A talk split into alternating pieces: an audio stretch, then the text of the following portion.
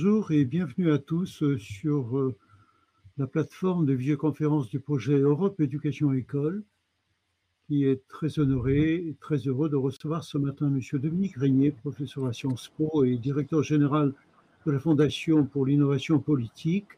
Il nous propose de réfléchir avec vous sur euh, l'engagement citoyen des jeunes participent à ces échanges des élèves du lycée français de Jakarta, je remercie d'être euh, euh, si nombreux et si motivés pour euh, leur participation. Participent également des élèves du lycée Jean Rostand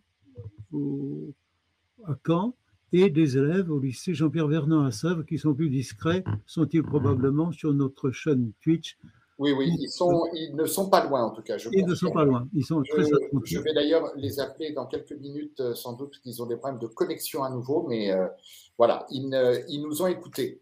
C'est super. Cher Antoine, euh, voudrais-tu éventuellement assurer une espèce de transition, euh, à la fois à partir de ce que tu as pu entendre dans la première partie et à partir des questions qui se sont peut-être posées via chat? Euh, le constat de M. Régnier, effectivement, euh, d'une sorte de désengagement, déconsolidation, effectivement, euh, démocratique, viendrait d'une crise de transmission.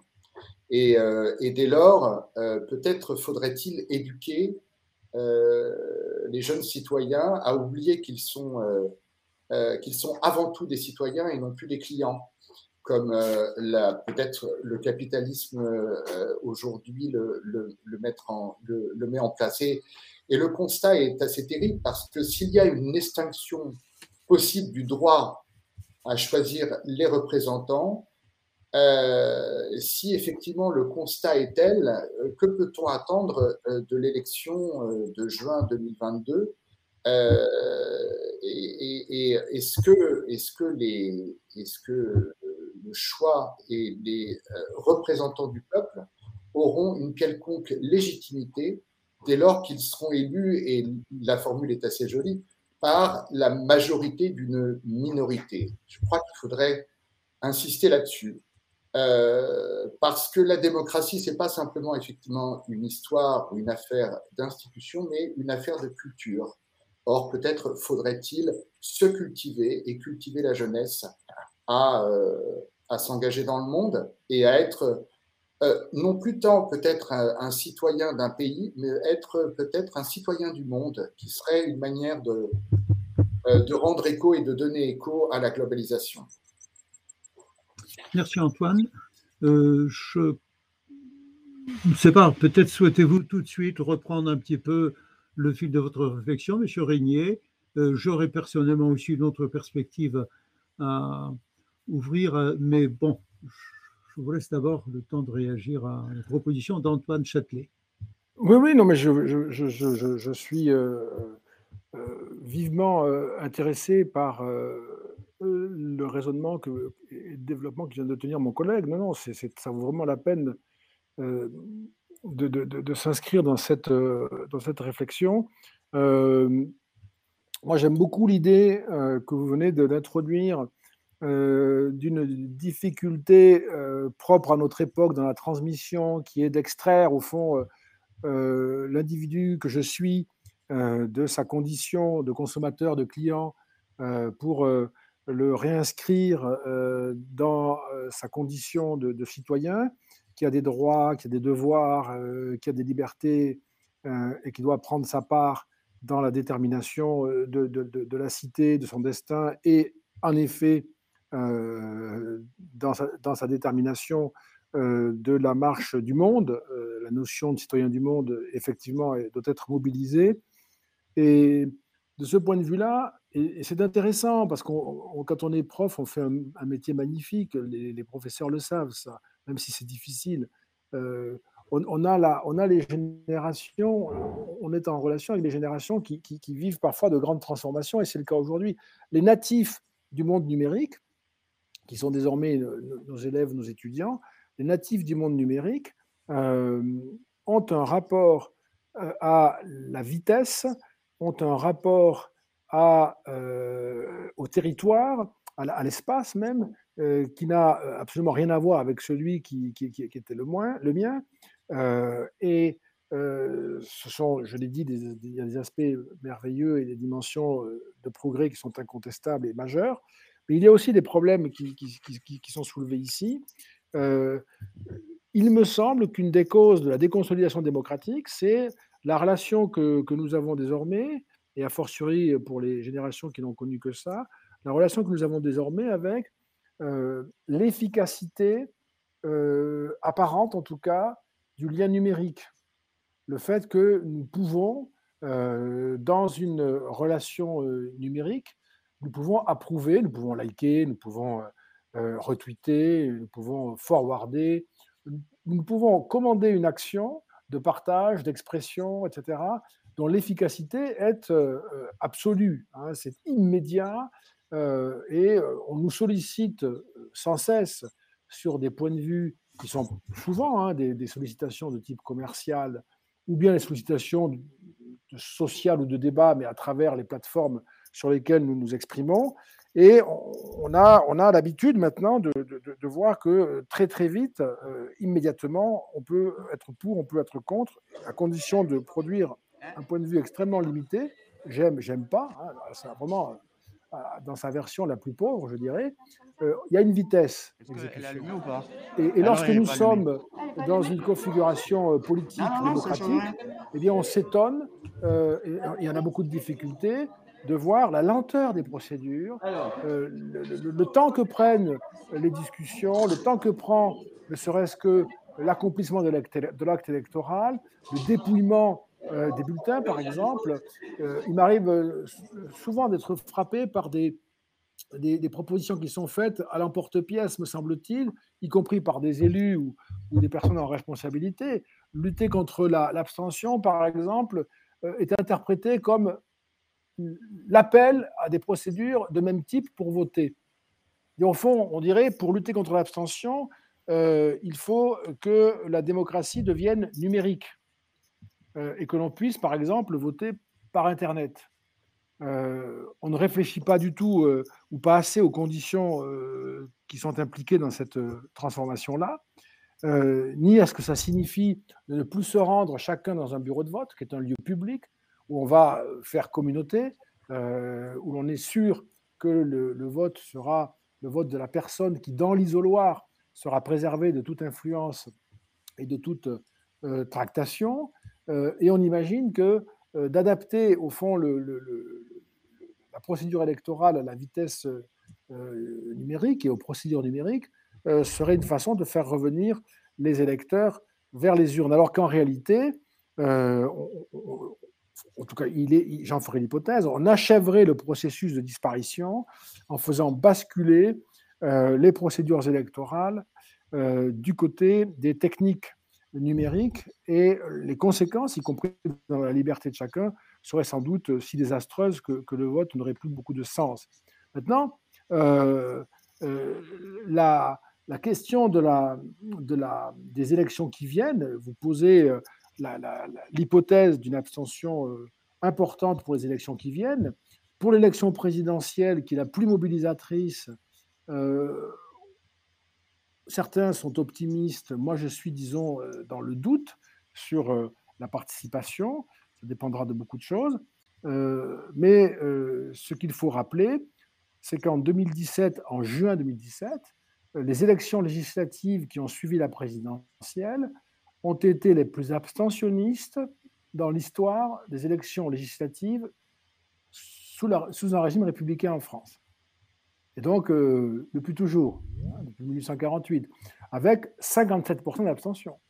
C'est-à-dire que les députés ont été choisis par une minorité euh, d'électeurs qui sont allés voter, et qui sont allés voter, pas tous pour la majorité, ils sont allés voter pour des députés.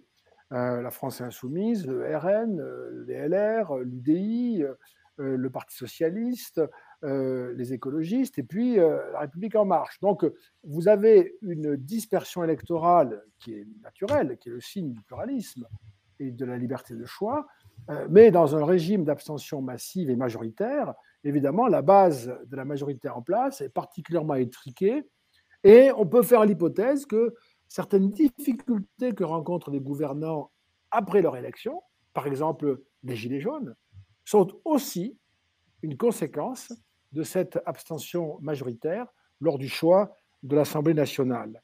Et donc il y a une, euh, là une, question qui ne peut pas être euh, ignorée, on ne peut pas la reporter à plus tard. S'il y avait également de l'abstention en 2022, la même abstention, par exemple, ne serait-ce que la même abstention, et a fortiori une abstention plus importante, on pourrait faire l'hypothèse, qui se vérifierait ou pas, mais on pourrait faire l'hypothèse que les difficultés de la future majorité seraient euh, au moins aussi grandes avec l'apparition de mouvements d'opposition qui ne seraient pas euh, des mouvements, je peux me permettre d'insister un peu là-dessus, qui ne seraient pas des mouvements recourant à l'élection, puisque l'élection est dominée par l'abstention, mais à des mouvements euh, politiques d'action qui ne reconnaissent plus l'élection comme la modalité d'expression des préférences et d'arbitrage des conflits, et qui donc passent par des mouvements manifestants, voire des mouvements violents. Je veux, faire remarquer une chose. Euh, il faut faire une relation entre le fait que en juin 2017, nous avons battu le record d'abstention pour les élections législatives en France et les Gilets jaunes. C'est un mouvement qui apparaît spontanément sur Facebook, dans l'espace public numérique. Je ne rappelle pas la forme, chacun s'en souvient, mais qui n'a pas voulu, c'est un mouvement qui n'a pas voulu pas voulu d'organisation, pas voulu de représentants, pas voulu avoir un programme, qui n'a pas voulu présenter des candidats aux élections. Ils n'ont pas voulu présenter des candidats aux élections. Il y a des candidats qui se sont revendiqués des Gilets jaunes, mais les Gilets jaunes, on ne sait pas ce que c'est. Ils n'ont pas voulu avoir de représentants. Les médias invitaient des personnes qui se disaient Gilets jaunes sur les réseaux sociaux. Et comme ils étaient suivis, qu'ils avaient un certain succès, les médias les invitaient, et ça devenait de fait des représentants des Gilets jaunes mais les Gilets jaunes, il y a eu des conflits à ce sujet, n'ont jamais désigné des représentants. Et donc, ils ont tenu, c'est frappant ça, moi je trouve ça fascinant, ils ont tenu à ne pas désigner de représentants, à ne pas se présenter aux élections, à ne pas cautionner une liste électorale. On l'a vu aux européennes. Et c'est ça le problème. C'est-à-dire que, je termine là-dessus, mais si nous avons des élections sans électeurs, euh, nous n'aurons pas pour autant euh, une sorte d'apathie politique ou de consensus euh, silencieux. Nous aurons des formes de conflictualité, nous aurons des formes d'opposition et de divergence qui se, qui se régleront en dehors des procédures électorales, en dehors des techniques d'arbitrage par le vote, et donc probablement davantage dans des rapports de force qui, se, qui seront sur les réseaux sociaux et aussi dans la rue, avec tous les effets d'inégalité, euh, voire de violence que ça peut entraîner. Merci, Monsieur Régnier. Je voudrais revenir aux questions. Est-ce que le lycée Jean Rostand est prêt? Nous vous avons entrevu rapidement, peut-être à partir d'un téléphone portable, ça serait plus simple. Euh, préparez-vous donc euh, pour intervenir d'ici peu. Je me tourne vers Grégory. Alors nous, que Jean-Pierre Vermont euh, soit connecté à nouveau. Donc, euh, n'hésitez pas à prendre la parole et pardonnez-moi de vous avoir interrompu. Non, mais c'est très bien. Allons-y pour le lycée Jean-Pierre Vernant. Où sont les élèves euh, du lycée? Ils sont là, ils nous suivent. Peut-être veulent-ils prendre la parole ou pas de questions? En attendant, peut-être, je vous en prie, alors peut-être, euh, je me permets hein, juste, euh, euh, on a Faustine du lycée de Jakarta qui est en classe de terminale et en spécialité HGGSP et qui a donc réfléchi avec ses camarades sur une question notamment. Merci. On vous écoute. Je laisse la parole Faustine. Bonjour. Vous m'entendez bien? Très bien. Allez-y. Mm. Euh, ma question, ce serait comment est-ce que nous, en tant que jeunes lycéens et donc prochainement étudiants, on peut être crédibles et légitimes si l'on souhaite être politiquement euh, actif? Et comment est-ce qu'on peut être écouté?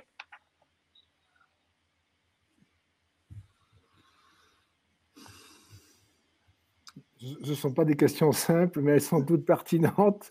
Alors, moi, j'aime quand même préciser que euh, il faut admettre que c'est très difficile de répondre à toutes les questions qui ont été posées. Hein. Je veux quand même le redire. Hein. C'est une conversation que nous avons, un échange, hein, mais on ne peut pas prétendre répondre aux questions qui sont posées. On esquisse des éléments de réponse. Et ça vaut aussi pour votre question, Faustine. Il y, a vraiment des, éléments euh, nombreux qu'il faudrait mobiliser, euh, qu'il faudrait, qu'il faudrait convoquer.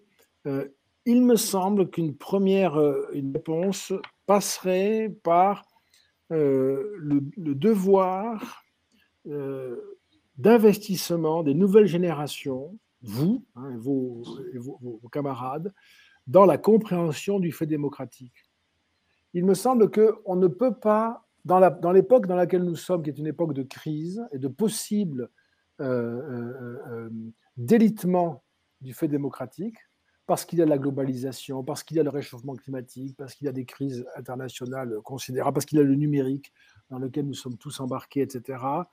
Il me semble qu'il faut refaire ce chemin intellectuel de compréhension du fait démocratique, et en particulier revenir, euh, par un travail personnel et collectif, revenir à la question des types de régimes politiques.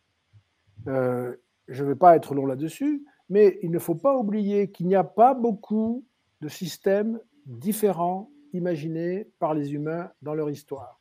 Et qu'on peut même simplifier la typologie des régimes politiques à deux types de régimes finalement. Il faudrait être plus précis, mais ne pas être long. Il y a des régimes qui reposent sur, d'une manière ou d'une autre, la contrainte. Ceux qui gouvernent obligent les autres, qui sont gouvernés, à accepter les décisions, et quand ils ne les acceptent pas, eh bien, on les y contraint par la violence, la répression, etc. Et puis, il y a un type de régime, et c'est la démocratie, euh, dans lequel on fait appel au consentement des personnes qui sont gouvernées. C'est-à-dire, il est nécessaire que les gouvernés, nous tous, euh, apportions notre consentement, le consentement dans le choix des représentants, le consentement dans la loi, euh, etc. Euh, il faut, je pense, refaire ce travail pour mieux mesurer ce qui est en train d'être perdu. C'est-à-dire qu'à chaque fois qu'on parle de déconsolidation démocratique, inévitablement, il faut savoir que l'on parle de retour du régime autoritaire, inévitablement.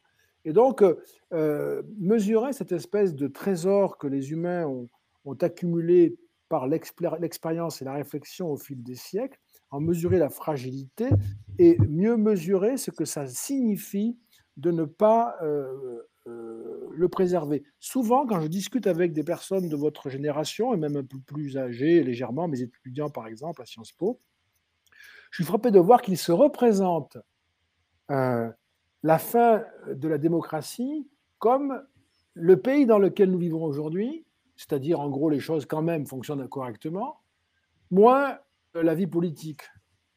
Vous voyez, sans les débats, sans les élections, et donc en fait on aurait une vie euh, de consommateurs et de clients, on vivrait nos vies dans le système politique actuel sans autre difficulté. Mais ce n'est pas ça qui se passera. Si la démocratie euh, est en, en, voie de disparition, euh, nous aurons un régime politique. Hein, nous aurons un régime politique, ce sera le régime autoritaire, euh, et nous en ferons l'expérience. Ça, c'est un premier élément qui me paraît absolument central. Le deuxième élément, c'est un bloc de réponse. hein, Votre question est très difficile, encore une fois. Hein. Je, ne donne que des éléments. Il faudrait poursuivre, mais je donne des éléments. Le deuxième, deuxième, deuxième point, c'est euh, inscrire votre engagement dans une, la définition d'une série de causes qui vous paraissent essentielles, sur lesquelles vous arrivez à définir des moyens euh, d'action à partir desquels nous pourrions nous rapprocher de l'objectif qui, est donné. Je dis cela en pensant au climat, hein, parce que je sais que le climat est souvent une cause qui est mise en avant. Le climat est une cause qui nous réunit nombreux, sans doute, mais souvent, ce qui manque, c'est on fait comment? On fait comment collectivement, on fait comment individuellement? Parce que si c'est pour dire qu'on est préoccupé par le climat et exiger des autres qu'ils trouvent une solution, c'est un chemin euh, incomplet. C'est un bout du chemin. Il faut que l'exigence revienne sur nous-mêmes. Et donc que l'on soit en mesure de dire, eh bien, on doit faire des choix il faut ce type d'énergie, il faut ce type d'effort, il faut accepter ceci, il faut accepter cela de manière précise pour ne pas rester dans l'incantation, qui est une espèce d'expression d'une préoccupation, d'un attachement, euh, d'une inquiétude, mais qui laisse aux autres le soin de trouver la solution, ce qui n'est pas la marque de l'individu majeur, ce qui est la marque de la minorité, au sens où euh, euh, on le dit notamment chez Kant, c'est-à-dire l'individu qui n'a pas au fond la propre maîtrise de son existence et de sa raison, parce qu'il est jeune, parce qu'il est mineur, justement, c'est la minorité au sens le plus simple. Eh bien, la majorité, c'est assumer les responsabilités et donc s'engager, non seulement pour revendiquer que l'on prenne en compte des problèmes, je cite le climat, mais il y en a beaucoup d'autres, hein, notamment, comme le disait mon collègue, le, fait d'être citoyen du monde, et d'ailleurs le climat fait partie de cette expérience-là, même si ce n'est pas le, seul objet, ça a des conséquences et il faut les assumer, il faut donc énoncer une série de, euh, de, euh, de réponses concrètes. J'insiste un peu là-dessus, j'espère que ça ne paraît pas vague ou formel, parce que c'est vraiment un aspect essentiel.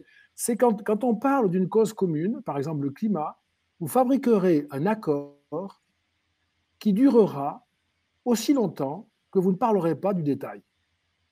Quand vous commencerez à discuter de la manière euh, de reculer ou de limiter ou de nous adapter au réchauffement climatique, vous verrez qu'avec les mêmes personnes, vous aurez des différences de point de vue et que là, ce sera plus difficile de maintenir le même groupe euh, ou de maintenir au groupe sa même force. Il ne faut pas craindre ça. Il ne faut pas le craindre. C'est plutôt la marque d'un progrès dans l'expérience.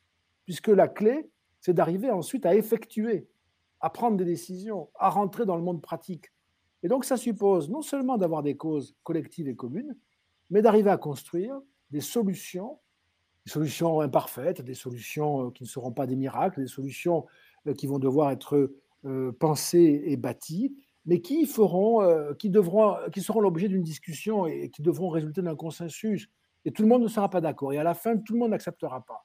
Et donc, c'est cette espèce de désaccord relatif qui va perdurer, qui va produire des tensions, des conflits, des fâcheries, euh, des incompréhensions, mais je ne comprends pas comment on ne peut pas être d'accord avec cette proposition qui est évidente, etc.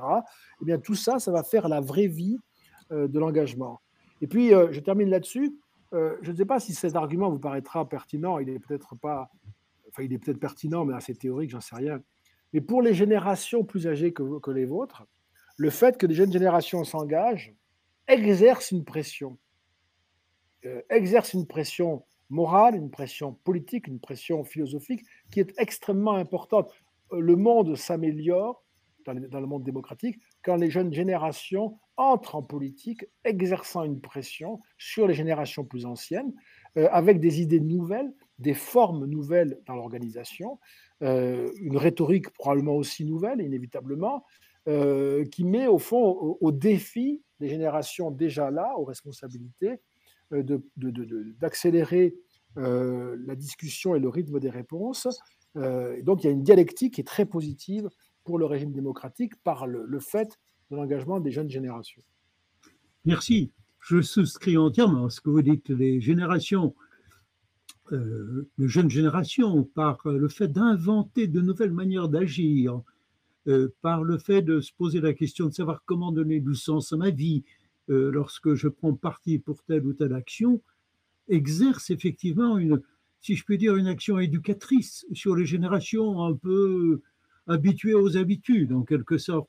Et en politique, c'est là que se trouve sans doute une des causes majeures d'une certaine euh, méfiance à l'égard du politique lorsqu'on s'installe dans les habitudes, dans, dans le bien connu. Merci donc aux jeunes qui sont là et je, je me tourne avec euh, beaucoup d'intérêt euh, vers les élèves du lycée Jean-Pierre Vernant à Sèvres, ce lycée qui m'est si cher.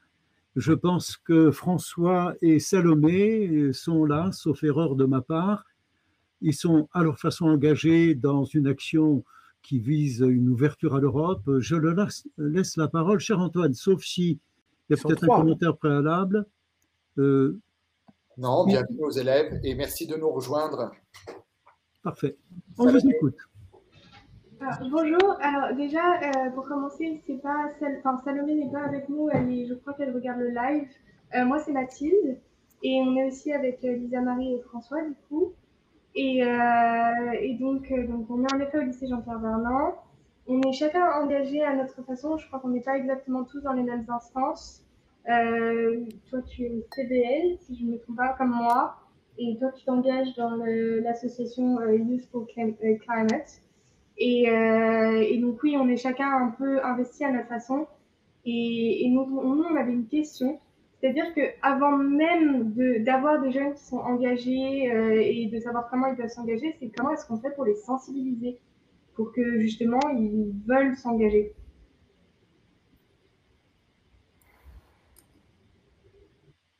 Euh, une la, difficulté ici, elle tient à, ce qui est sans doute une fausse évidence euh, qui, vient à l'esprit, euh, puisque la, sensibilisation de personnes qui seraient indifférentes ou insensibles à, un sujet, à un problème, à un enjeu, peut, être, peut avoir, sans doute davantage, mais pour simplifier, peut avoir au moins euh, deux sources. La première, c'est de ne pas avoir été exposé, euh, parce que c'est tout à fait possible, ça, de ne pas avoir été exposé à euh, l'explication des raisons pour lesquelles un problème existe, parce qu'on n'a pas toujours...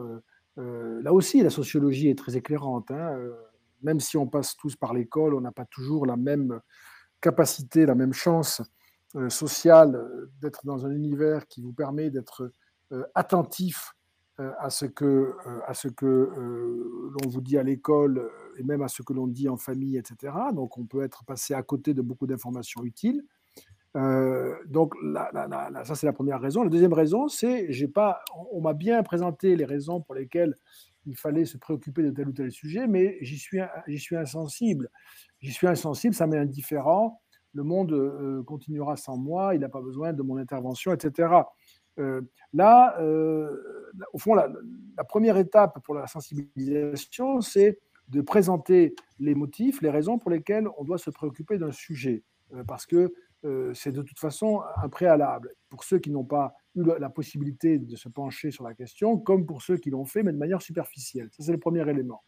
Le deuxième élément, c'est d'aller plus au fond, euh, comme tout à l'heure je le disais, euh, dans euh, l'interaction précédente, c'est d'aller plus au fond pour s'interroger sur la, la manière dont, le, au fond, la, la, question qui, qui, préoccupe, prenons l'exemple du climat pour avoir un objet en tête, eh bien, affectera réellement euh, nos vies et la vie aussi de la personne à laquelle on s'adresse. Donc il y, a, ce travail qui, par lequel euh, il faut passer, c'est absolument euh, indispensable. Mais il y a une autre chose qui me paraît moins importante et qui est nouvelle aussi, qui est liée aux, aspects numériques. Moi, j'accorde beaucoup d'importance, ça ne vous paraîtra pas original, mais j'accorde une grande importance à la manière dont le numérique transforme toutes les façons que nous avions de travailler, de réfléchir, euh, d'éduquer, d'apprendre, d'échanger, etc. Et, il faut vraiment réfléchir à ça parce que les bouleversements ne sont pas finis et ils sont profonds. Et, notamment euh, sur la question que vous posez. Un obstacle que vous avez, que moi je ne savais pas quand j'avais votre âge, l'obstacle que vous avez, c'est euh, le numérique, vous le savez par expérience, nous sollicite sans cesse et, sur des sujets euh, sans cesse plus nombreux et plus variés. Euh, les notifications, euh, les hyperliens, enfin, je ne vais pas faire la liste de tout ce qui fait que le temps de stationnement, si je puis dire, de l'internaute sur une page ou devant une information est extrêmement limité. D'ailleurs, les producteurs ceux qui ont fait Google, ceux qui ont fait Facebook, ceux qui ont fait les grandes plateformes, ont fondé leur modèle sur l'hypothèse d'un temps très limité. Ils ont besoin d'internautes qui passent peu de temps sur les pages hein, et qui très vite changent de page. Il faut que les flux soient constamment réactivés. Ça, c'est très euh, frappant. Et la conséquence, elle est que nous, avons, nous voyons apparaître dans l'espace public, qui est désormais numérique, un élément qui est contradictoire, contradictoire avec ce que suppose l'accès à l'information, la compréhension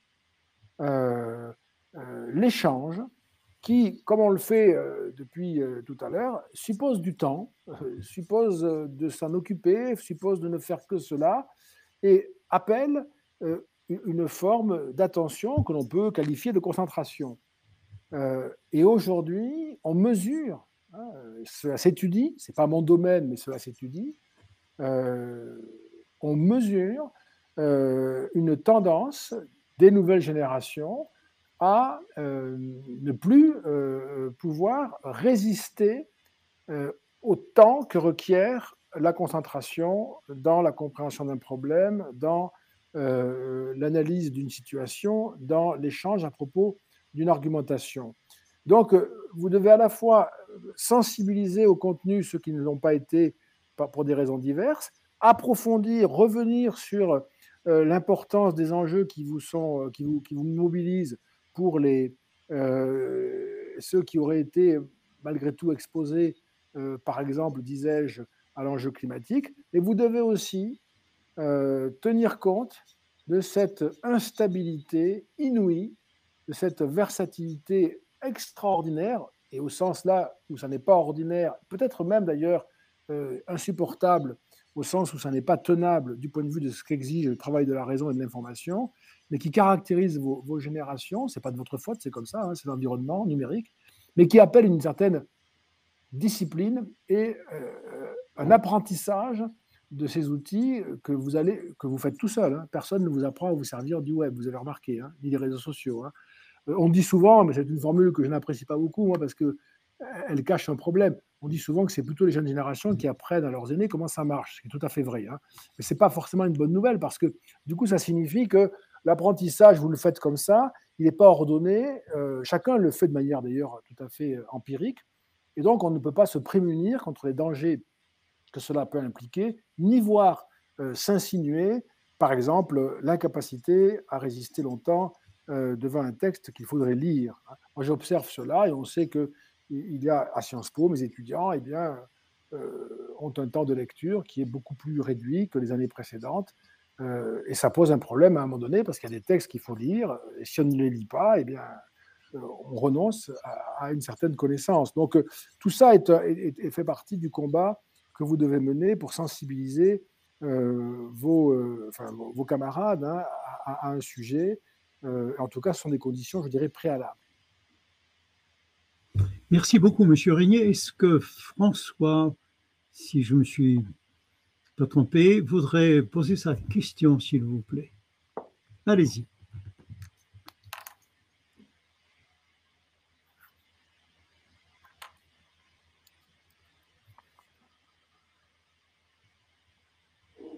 Allez, on vous écoute. Euh, oui, pardon, c'est juste avec le micro, euh, c'est une personne qui parle à la fois, c'est compliqué.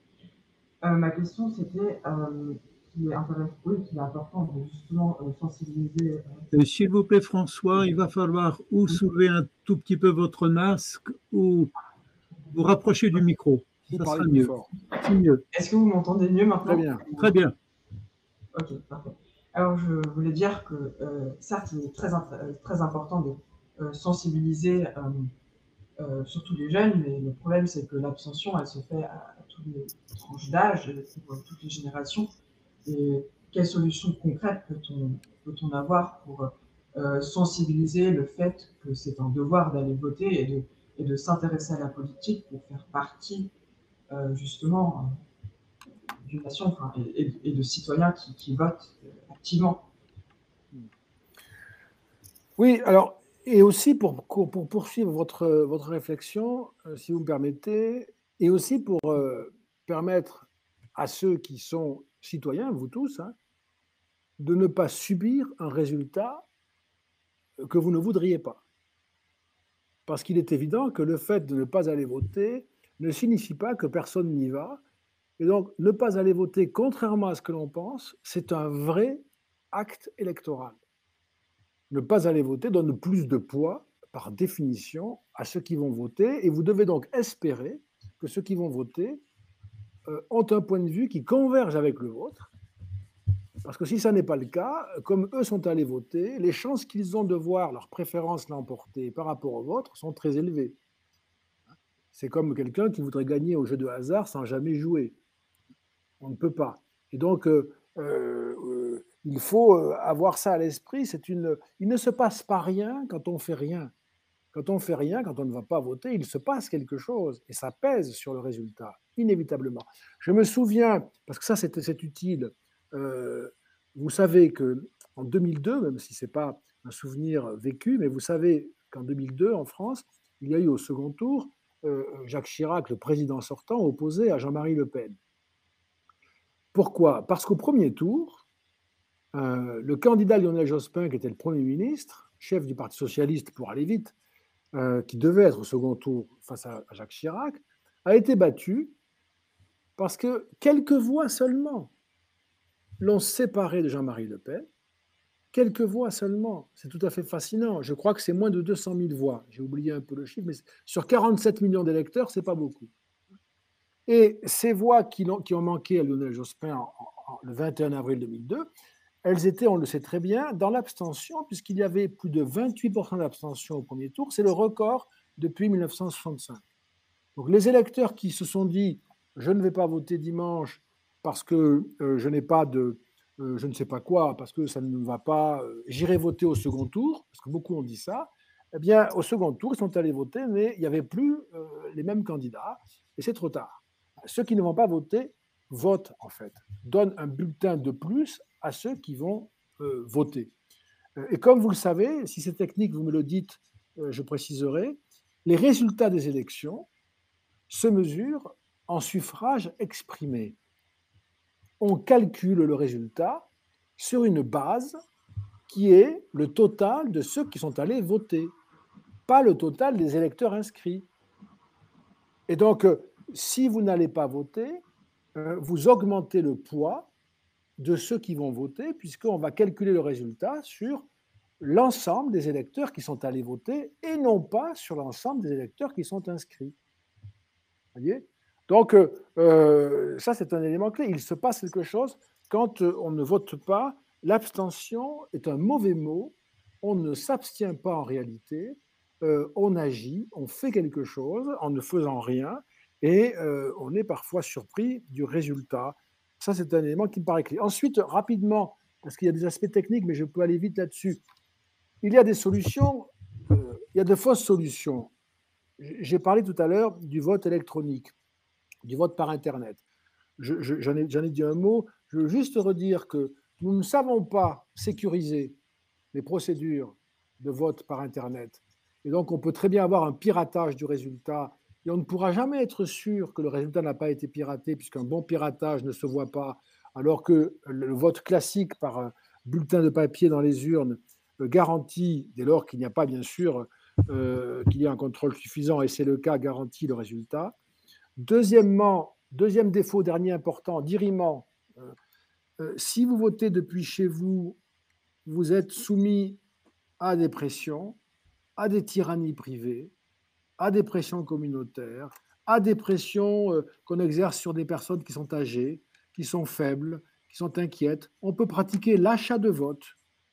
L'achat de vote, on passe chez les électeurs, on verse euh, une petite somme d'argent et on vote à leur place. Vous voyez, il y a toute une série de, pratiques de ce genre qu'empêche euh, l'organisation classique du vote telle que nous la pratiquons, qui n'est pas archaïque euh, au sens où elle serait ancienne, qui est pertinente parce qu'aujourd'hui, on n'a pas trouvé de système plus performant pour garantir la liberté de chacun et garantir la sincérité des scrutins. Il y a aussi la possibilité de passer au vote obligatoire. C'est très compliqué parce que voter, et vous l'avez dit dans votre question, et c'était très bien de le dire, voter est un devoir, pas une obligation dans le droit français. Au Brésil, c'est une obligation. En Belgique, c'est une obligation. Il y a des pays qui pratiquent le vote obligatoire. Mais ça veut dire que si vous n'allez pas voter, vous aurez une sanction. Sanction administrative. Vous ne pourrez pas retirer vos papiers administratifs aussi rapidement que les autres. Sanction pécuniaire, vous aurez une amende. En Belgique, c'est 100 euros pour une abstention, mais on s'aperçoit que c'est très difficile de faire payer les amendes, évidemment, quand on ne va pas voter. Et puis on s'aperçoit aussi que euh, c'est inégal, parce que je peux très bien dire, ça m'est égal, je paierai 100 euros, et je partirai en week-end, alors que quelqu'un dira, je ne peux pas payer 100 euros, je vais aller voter, parce que moi, je n'ai pas les moyens de m'abstenir. Donc ça crée beaucoup de difficultés. Et, je dirais que le dernier argument contre le vote obligatoire, c'est qu'il dit aux électeurs, c'est vous qui êtes coupable de ne pas aller voter. C'est un peu vrai qu'il y a une responsabilité chez les électeurs, mais c'est aussi chez, chez les élus qu'il y a la responsabilité. Et le vote obligatoire, par la contrainte, fait passer chez les électeurs la responsabilité pleine et entière de l'abstention alors qu'elle est partagée entre les électeurs et les élus. Merci beaucoup, Monsieur Régnier. Malheureusement, le temps nous presse. Je crois savoir que vous avez aussi des contraintes d'agenda très très fortes. Il nous reste peut-être une minute symbolique. Je ne sais pas s'il y a une question encore à Sèvres, mais il faudrait nous le dire et traiter en une, une seconde. À Sèvres, s'il vous plaît, pas de questions? Merci à tous. Euh, Merci. En particulier à M. Dominique Régnier de nous avoir accordé beaucoup de temps euh, pour ces échanges. Je remercie beaucoup euh, évidemment Grégory Vlerick et M. Ibrahim Wali au lycée français de Jakarta. Merci à Benjamin Ouedraogo qui n'a pas pu franchir l'obstacle de l'image pour des raisons que je ne dirai pas publiquement et qui tiennent au service de sécurité des diverses académies de notre bonne maison de l'éducation nationale de France. Mais toute, toute cette richesse de réflexion et d'échange sera donc désormais disponible en différé sur le site du projet Europe Éducation École, sur sa chaîne Dailymotion et évidemment sur plusieurs plateformes de podcast, euh, iTunes, euh, SoundCloud, etc. Merci, très bonne journée et Merci aux, merci aux élèves, merci à mes collègues de, tout cœur pour le travail qui est fait, pour les échanges qui ont eu lieu. Je regrette bien sûr qu'on n'ait pas pu changer davantage. Et merci beaucoup à vous, Monsieur Michalewski, pour cette euh, nouvelle édition qui est à chaque fois euh, vraiment un grand plaisir intellectuel et humain. Merci beaucoup.